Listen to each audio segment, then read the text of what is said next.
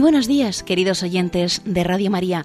Hoy no puede estar con nosotros el padre Manuel Horta, que como ya saben dirige el, el, programa Palabra y Vida.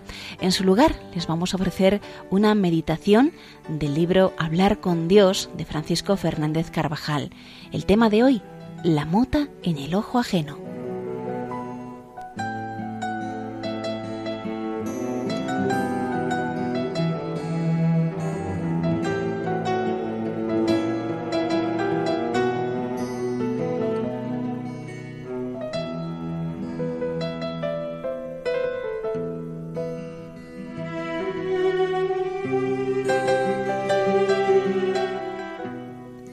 En cierta ocasión, el Señor advirtió a los que le escuchaban, ¿Por qué te fijas en la mota del ojo de tu hermano y no ves la viga que hay en el tuyo?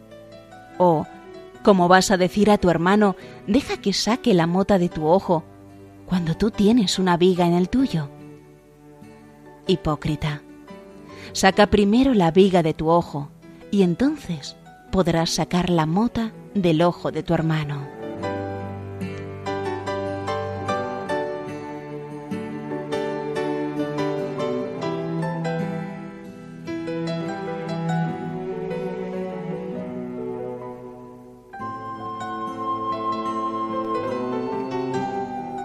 Una manifestación de humildad es evitar el juicio negativo y frecuentemente injusto sobre los demás. Por nuestra soberbia personal, las faltas más pequeñas que afectan a otros se ven aumentadas, mientras que por contraste los mayores defectos propios tienden a disminuirse y a justificarse. Es más, la soberbia tiende a proyectar en los demás lo que en realidad son imperfecciones y errores de uno mismo. Por eso aconsejaba sabiamente San Agustín, Procurad adquirir las virtudes que creéis que faltan en vuestros hermanos, y ya no veréis sus defectos, porque no los tendréis vosotros.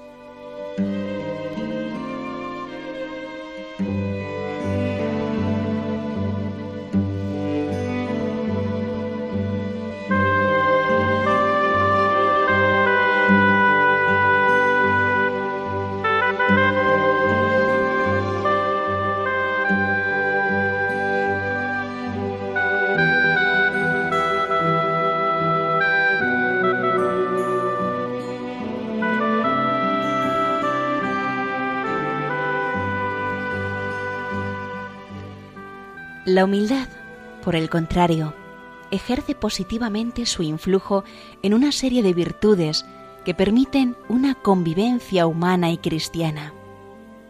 Solo la persona humilde está en condiciones de perdonar, de comprender y de ayudar, porque solo ella es consciente de haber recibido todo de Dios y conoce sus miserias y lo necesitada que anda de la misericordia divina. De ahí que trate a su prójimo, también a la hora de juzgar, con comprensión, disculpando y perdonando cuando sea necesario. Por otra parte, nuestra visión de las acciones de otros será siempre muy limitada, pues solo Dios penetra en las intenciones más íntimas, lee en los corazones y da el verdadero valor a todas las circunstancias que acompañan a una acción.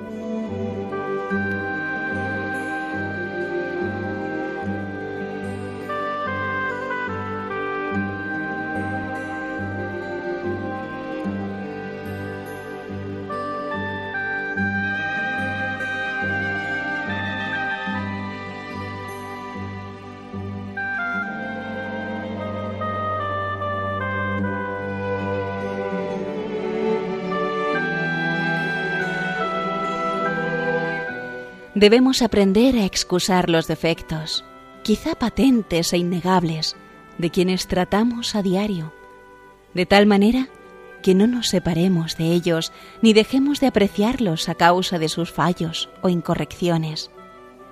Aprendamos del Señor que no pudiendo de ninguna forma excusar el pecado de quienes le habían puesto en la cruz, trata, sin embargo, de aminorar la malicia, alegando su ignorancia cuando no podamos nosotros excusar el pecado, juzguémosle a lo menos digno de compasión, atribuyéndolo a la causa más tolerante que puede aplicársele, como lo es la ignorancia o la flaqueza.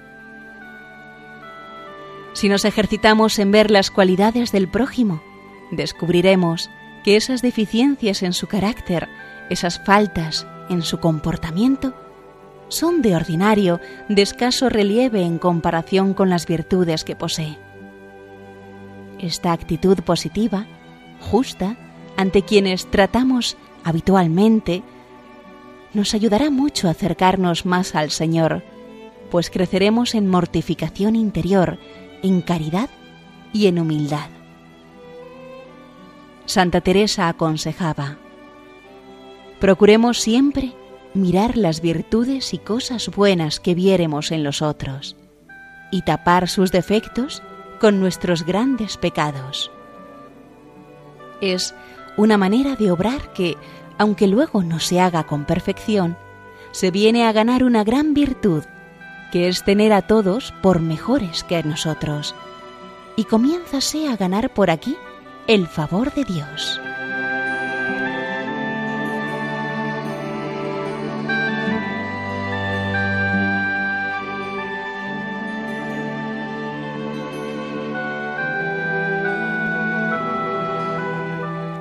Ante las deficiencias de los demás, incluso ante los mismos pecados externos como las murmuraciones, faltas de laboriosidad, hemos de adoptar una actitud positiva. Rezar en primer lugar por ellos, desagraviar al Señor, ejercitar la paciencia y la fortaleza, quererles y apreciarles más porque más lo necesitan y ayudarles lealmente con la corrección fraterna.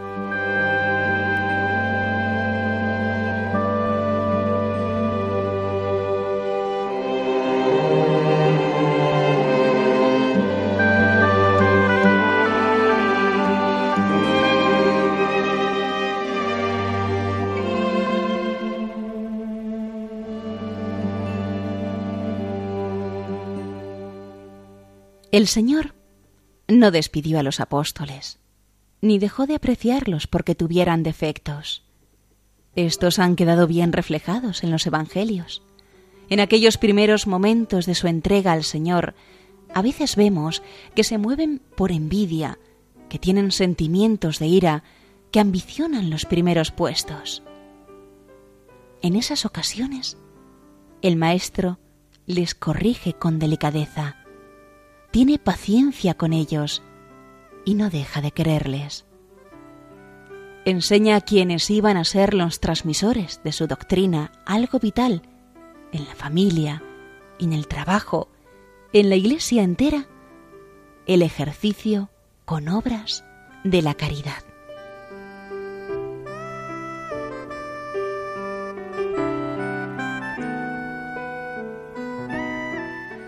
Amar a los demás con sus defectos también es cumplir la ley de Cristo, pues toda la ley se resume en un solo precepto, en este.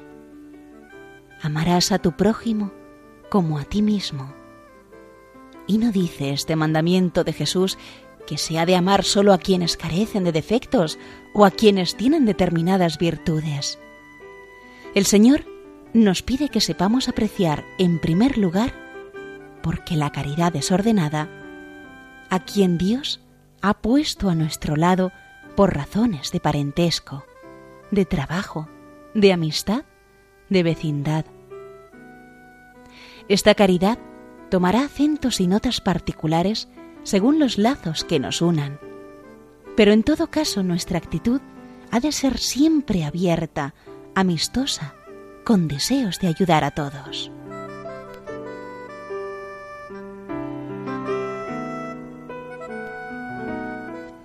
Y no se trata de vivir esta virtud con personas ideales, sino con quienes habitualmente convivimos, trabajamos o encontramos en la calle a la hora de mayor tráfico o cuando los transportes públicos van sobrecargados. A veces nos hallaremos quizás en el mismo hogar, en la misma oficina, a personas que tienen mal carácter, o están algo enfermas o cansadas, o son egoístas y envidiosas. Se trata de convivir, de apreciar y de ayudar a esas personas concretas y reales.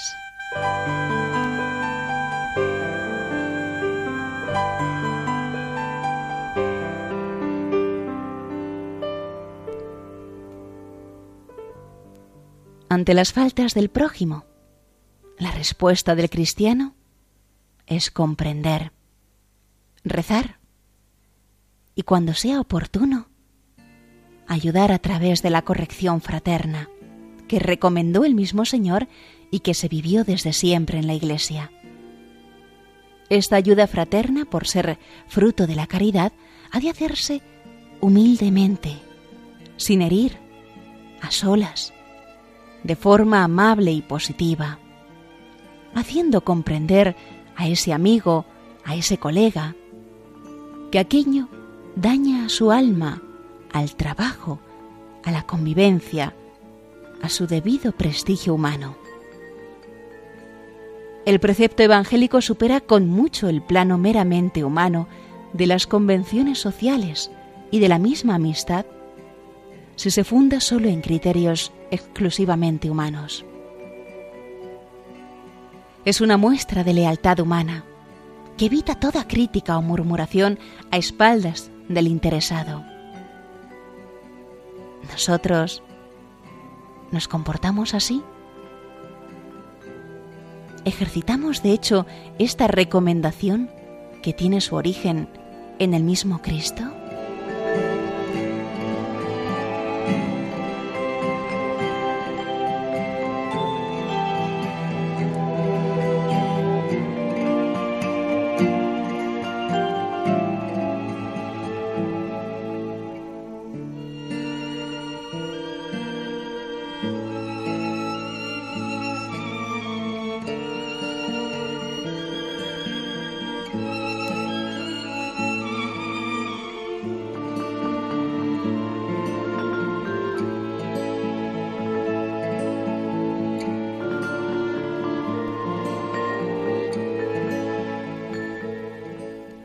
Si tomamos como norma habitual no estar pendientes de la mota en el ojo ajeno, nos será fácil no hablar mal de nadie. Si en algún caso tenemos la obligación de emitir un juicio sobre una determinada actuación, sobre el proceder de alguien, haremos esa valoración en la presencia del Señor, en la oración, purificando la intención y cuidando las normas elementales de prudencia y de justicia. Monseñor Escriba de Balaguer solía repetir, No me cansaré de insistiros en que quien tiene obligación de juzgar ha de oír las dos partes, las dos campanas.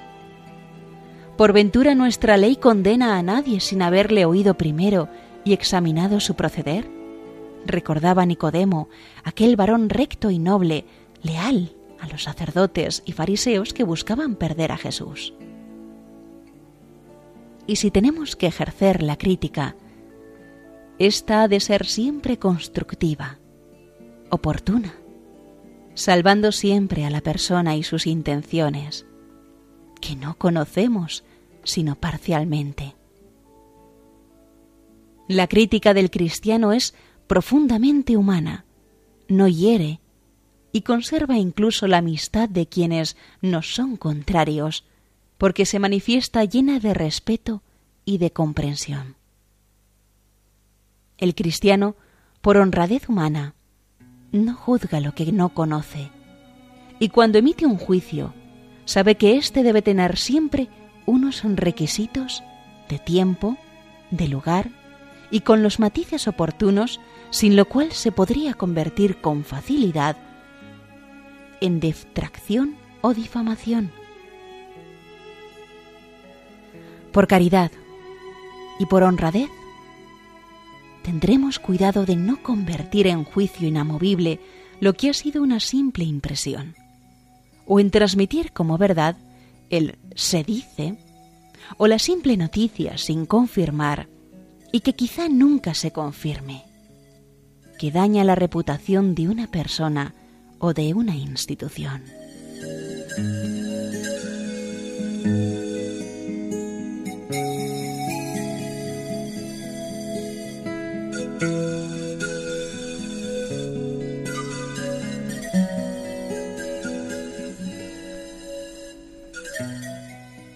Si la caridad nos lleva a ver los defectos de los demás solo en un contexto de virtudes y de cualidades positivas, la humildad nos conduce a descubrir tantos errores y defectos en nosotros mismos que nos moverán, sin pesimismos, a pedir perdón al Señor, a comprender que los demás tengan alguno y a poner empeño por mejorar. Y para esto debemos aprender a recibir y aceptar la crítica honrada de esas personas que nos conocen y aprecian. Signo cierto de grandeza espiritual es saber dejarse decir las cosas, recibirlas con alegría y agradecimiento.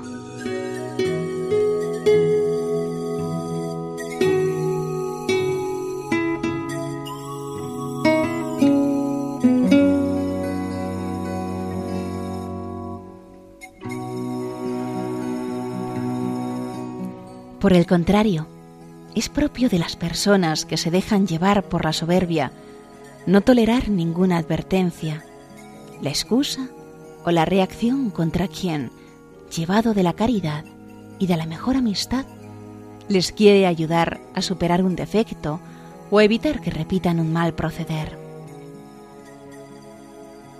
Entre los muchos motivos para dar gracias a Dios, ojalá podamos contar también con el de tener personas a nuestro lado que sepan decirnos oportunamente lo que hacemos mal y lo que podemos y debemos hacer mejor en una crítica amiga y honesta. La Virgen Santa María siempre supo decir la palabra adecuada. Jamás murmuró. Muchas veces guardó silencio.